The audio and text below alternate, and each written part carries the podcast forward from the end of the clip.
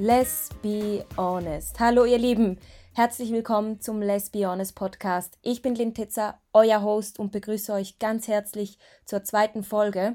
Ich möchte da gleich noch etwas erwähnen, vor allem für die, die mir nicht fleißig folgen auf Instagram, übrigens Honest Podcast, oder auch die, die später mal von Anfang an die Folgen durchhören. Ihr habt ja gehört, dass die zweite Folge eigentlich Lesben sind keine Sexsymbole gewesen wäre, aber meine gute Freundin und ich konnten es nicht wie geplant aufnehmen. Wir haben es also umgeplant und ich habe die Folge ein bisschen rausgeschoben, aber ihr könnt euch wirklich drauf freuen. Es wird super cool. Und ja, ich habe heute ein viel wichtigeres Thema für euch. Bevor ich aber anfange, möchte ich den Disclaimer nochmals anbringen. Es geht in meinen Folgen um Recherchen, um persönliche Meinungen und ich möchte keinen Menschen damit diskriminieren oder verletzen. Ähm, ja, wenn ich irgendwann etwas sagen sollte, was einen Menschen verletzen oder diskriminieren könnte, dann weist mich bitte darauf hin. Das ist super wichtig für mich und ja, wir lernen alle stets dazu.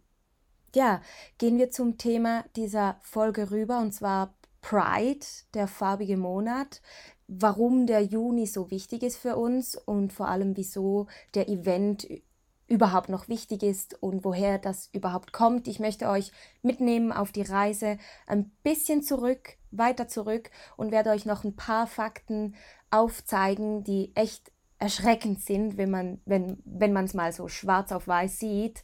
Und ja, beginnen wir doch einfach mal mit der Geschichte der Pride und woher das eigentlich überhaupt kommt. Tja, der Begriff Pride ist eigentlich ganz einfach zu verstehen und zwar ist das ein Begriff, es heißt ja übersetzt Stolz und ist ein Begriff, der aus der LGBTQIA Community kommt und den Umgang, den stolzen und selbstachtenden Umgang erklärt, mit dem wir Menschen aus der LGBTQIA Community das halt zelebrieren und hervorbringen und uns stolz und selbstachtend zeigen können und zeigen dürfen, ähm, weil es halt noch immer nicht überall so selbstverständlich ist. Und es gibt viele Menschen, die noch immer sagen, ja, wieso braucht es überhaupt noch eine Gay Pride?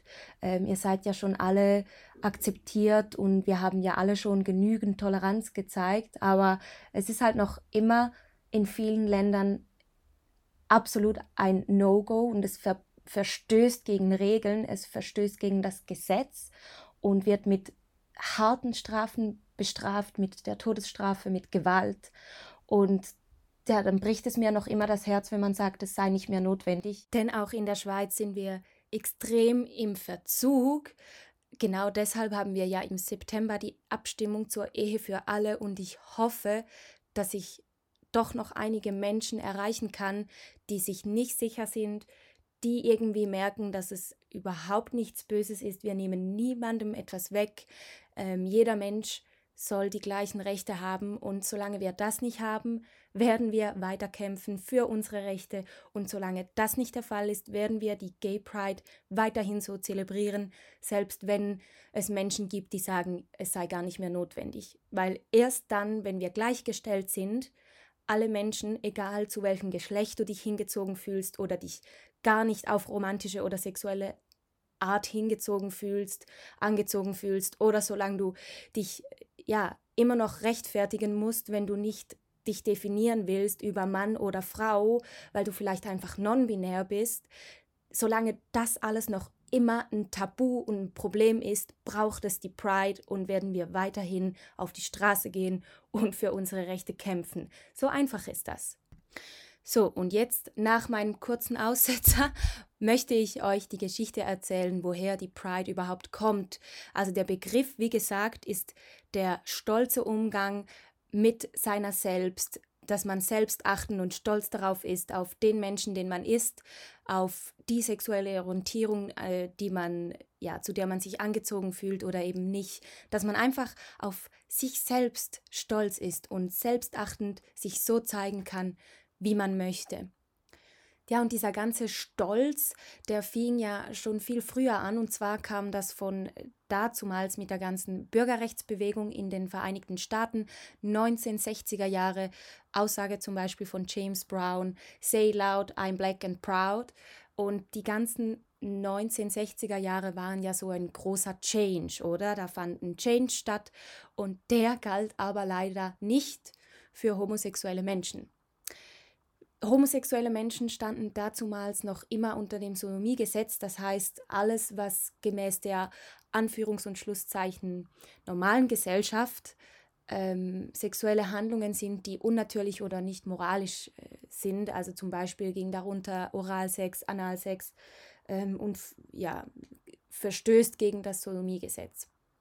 Das heißt, dass viele homosexuelle Menschen halt gemäß Gesetz gegen dieses Sodomiegesetz verstoßen haben und sie wurden wirklich strafrechtlich verfolgt und wir waren extrem benachteiligt und es ist schon krass, wenn man sich das so zu Gemüte führt, weil das gar nicht lange her ist. Also es ist nicht lange her und ich komme später in dieser Folge noch darauf zurück, wie es heute steht mit den Rechten. Und ja, ich selbst bin echt erschrocken, dass es, wie es halt im Moment aussieht und dass es noch immer nicht so ist, wie es sein sollte.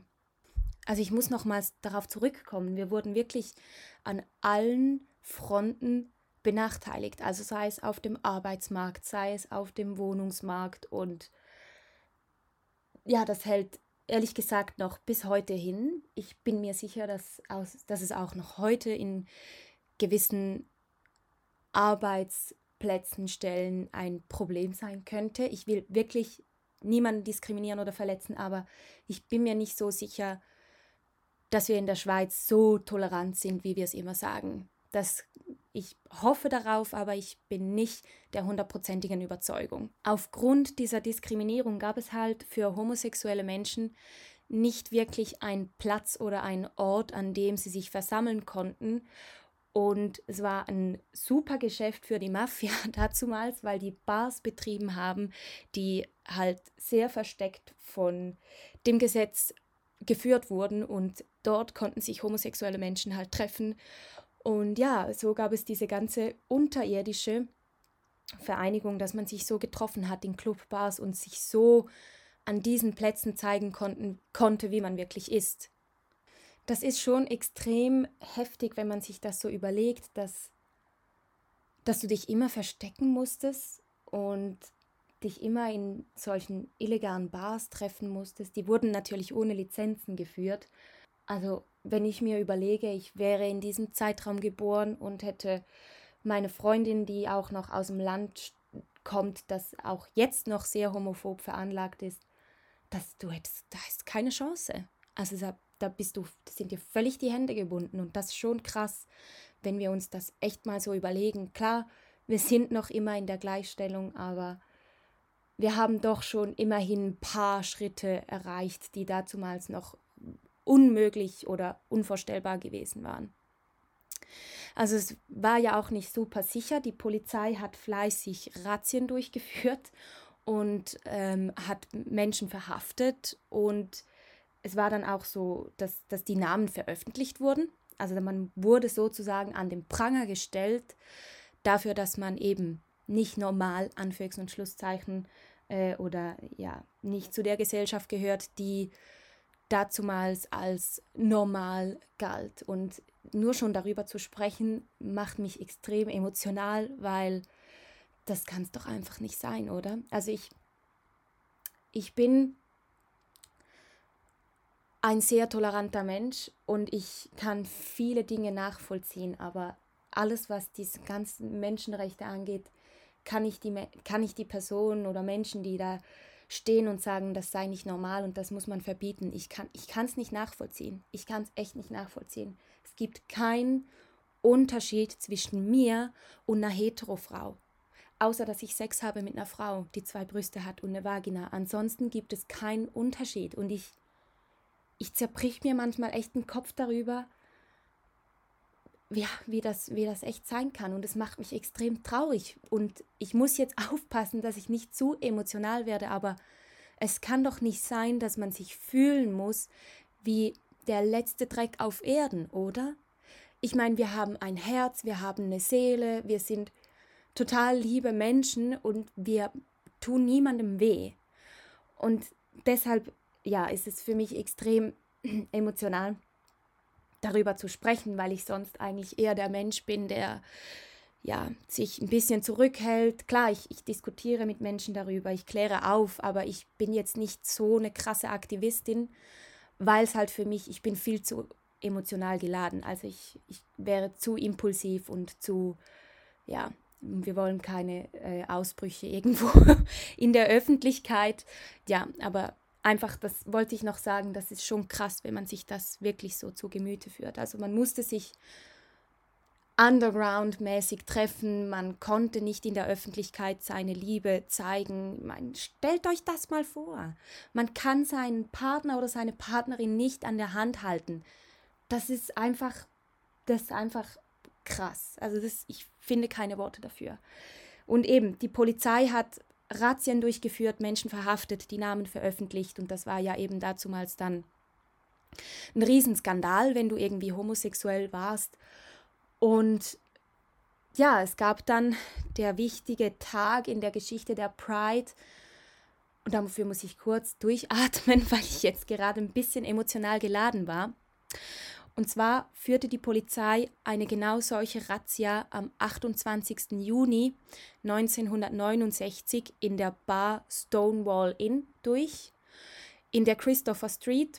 Und die einen von euch merken jetzt schon Zusammenhang. Der, die die Gay Pride wird auch Christopher Street Day genannt und das kommt von dieser Christopher Street mit dieser Bar namens Stonewall Inn.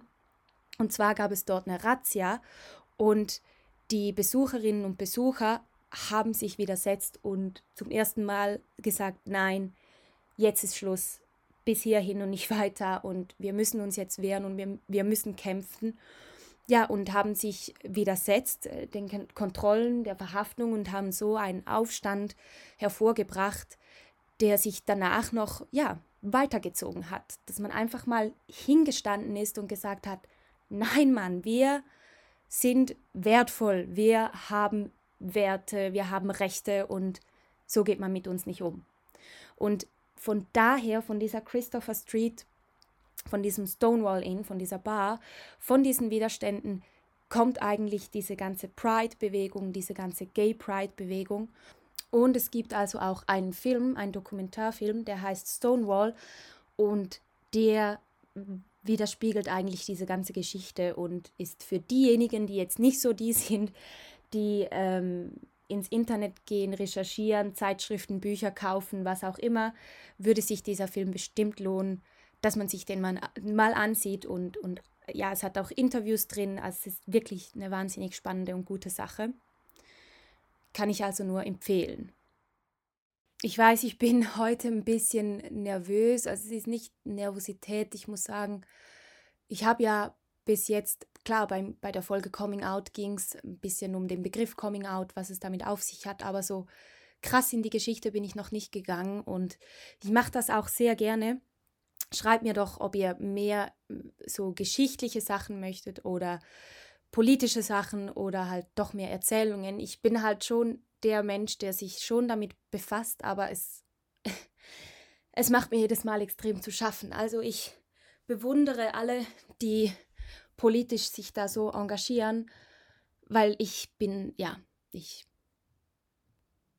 komme komm dann wirklich so in den Strudel wo ich die Emotionen dann nicht mehr zurückhalten kann. Ich hatte mal so einen Ausfall. Ja, Ausfall kann man dem nicht sagen. Ich war im Restaurant mit meinen Eltern und Familien, also die, meinem Paten, sagt man das so in Hochdeutsch? Ja, ich glaube schon. Und ähm, ja, wir haben da so gesessen und darüber geredet, über Gay Rights und die ganzen Dinge. Und irgendwie hat die Frau meines Paten eine Frage gestellt und eigentlich war es überhaupt nicht gemein formuliert. Sie wollte einfach nur fragen, ja, also sie hat es wirklich nicht böse gemeint, dass sie sagte so, ja, aber das ist ja nicht normal. Es ging, glaube ich, so um, um, um Schwangerschaft, Leihmutterschaft, ich weiß es nicht mehr. Und ich bin aufgestanden, habe geheult und bin aus dem Restaurant gerannt, weil ich, ich, ich konnte nicht damit umgehen. Und ja, ich bewundere echt diejenigen äh, unter euch, die das können, ich muss mich dann echt beruhigen und kann dann schon irgendwie sachlich äh, auf dieses Thema eingehen, aber es fällt mir extrem schwer und deshalb auch dieses ganze Thema hier wahnsinnig spannend. Ich habe mich eigentlich ja schon bei den Recherchen damit auseinandergesetzt, aber wenn man es dann so aufsagt, dann ist es schon, ja, es geht deep, schon sehr deep, ja. Es gab ja schon bereits vor diesen Unruhen in der Christopher Street gab es ähm, homosexuelle Organisationen, beziehungsweise, sorry, Organisationen für Homosexuelle. Zum Beispiel gab es eine Society for Human Rights in Chicago 1924 und die setzte sich dazumals schon extrem gegen Diskriminierung von Schwulen und Lesben ein. Aber die Unruhen in der Christopher Street waren halt schon sehr einschneidend für das ganze Pride-Verhalten und die ganze Pride-Geschichte.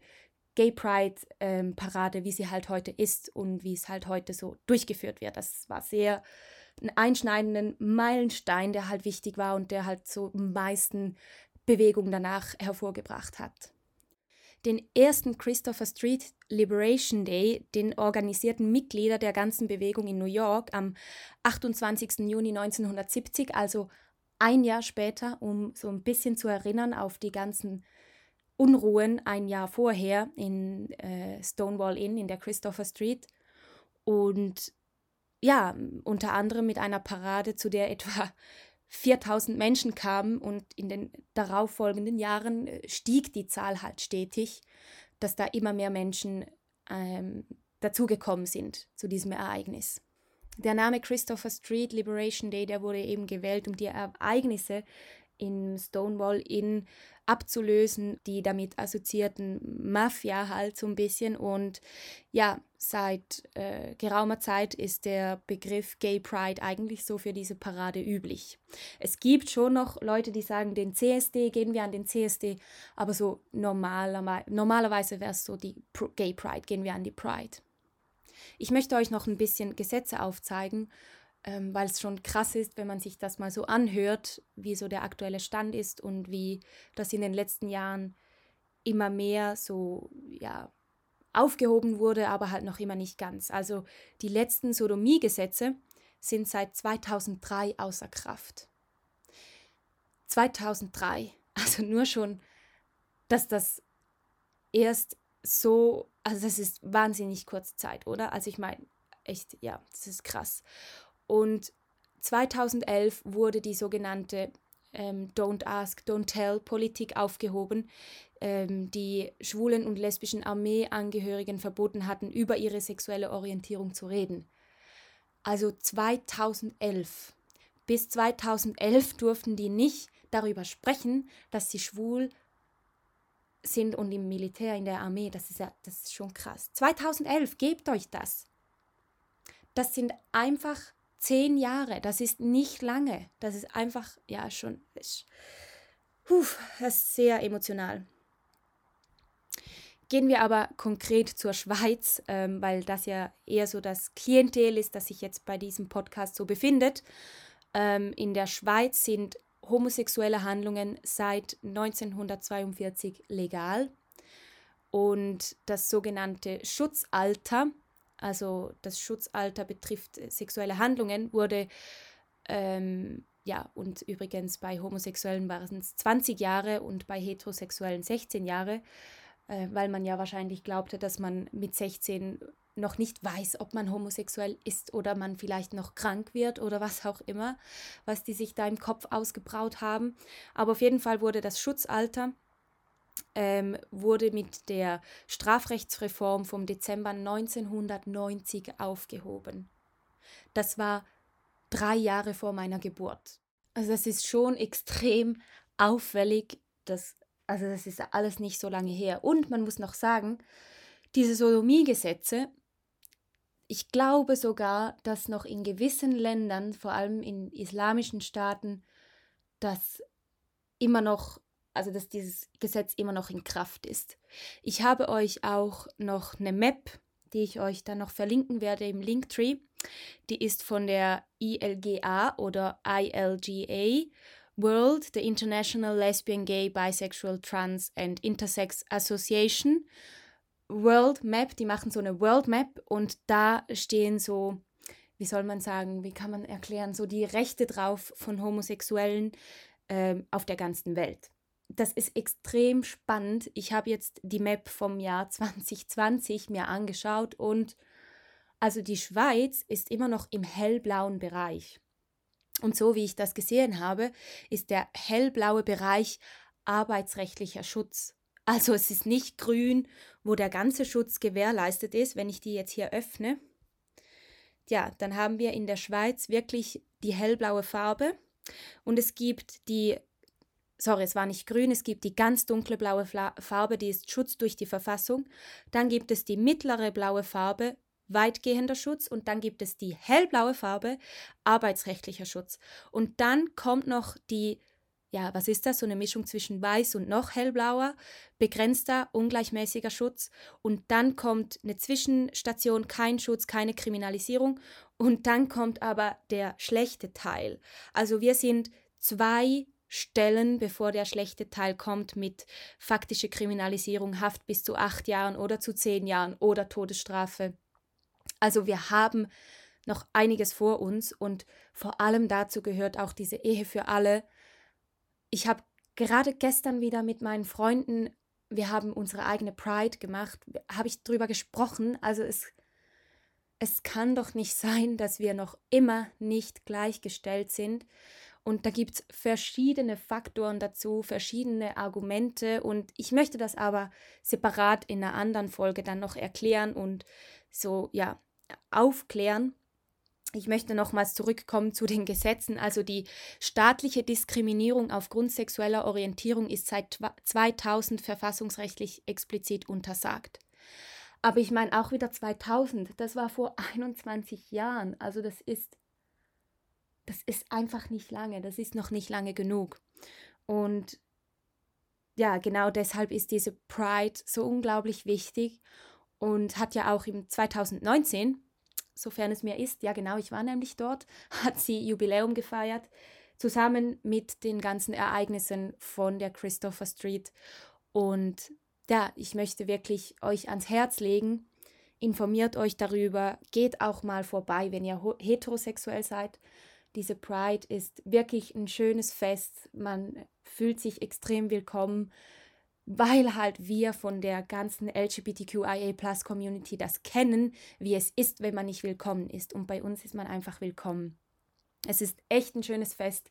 Dieses Jahr halt nur via Pride TV wegen der ganzen Corona-Geschichte. Aber ich hoffe sehr, sehr stark, dass wir das nächste Jahr oder allerspätestens in zwei Jahren wieder das Pride Festival, wie wir es kennen, durchführen können. Ja, vielleicht noch zum Stand jetzt. Also eingetragene Partnerschaften sind seit ähm, 2007 möglich und die gleichgeschlechtliche Ehe ist seit Dezember 2020 gesetzlich geregelt, aber die Umsetzung steht eben noch offen unter dem Vorbehalt des Referendums. Und ich hoffe wirklich, dass ich ein paar Menschen erreichen kann, die sich unsicher sind, was sie abstimmen sollen, wieso auch immer. Seht uns bitte als Menschen an. Wir sind genauso wie ihr, wir möchten doch nur die gleichen Rechte und niemand, nehmen niemandem etwas weg. Wir möchten einfach genauso ein schönes Fest der Liebe feiern wie ihr und die gleichen Voraussetzungen danach haben für die, für die Jahre danach. Und ja, ich hoffe, dass das zu einer guten Abstimmung kommt, aber ich bin mir ehrlich gesagt eben nicht so sicher. Und ja, es bleibt, es ist viel Arbeit, die noch vor uns liegt und solange die halt immer noch besteht, werden wir weiterhin an die Pride gehen. Wir werden unsere Farben zeigen, wir werden zelebrieren, wer wir sind, wie wir sind und erst dann, wenn das durch ist, wenn wir gleiche Rechte haben und in allen Belangen gleichgestellt sind, dann werden wir mit euch zusammen feiern oder mit euch meine ich die ja Menschen, die Heteronormativität als normal und als die, den, die Norm ansehen. Ich hoffe, dass, dass das irgendwann einfach aufhört. Und ja, bis dahin wünsche ich euch jetzt noch einen schönen Restsonntag. Wir hören uns in zwei Wochen wieder zur nächsten Folge. Und ja, ich muss jetzt erstmal ein bisschen das Ganze verdauen. Aber ich habe mich echt ge gefreut, über dieses Thema mit euch sprechen, sprechen zu können und sehe euch bald in zwei Wochen, dann mit einem weniger harten Thema, mit weniger harter Kost. Und danke habt ihr zugehört und bis bald. Tschüss, ihr Lieben.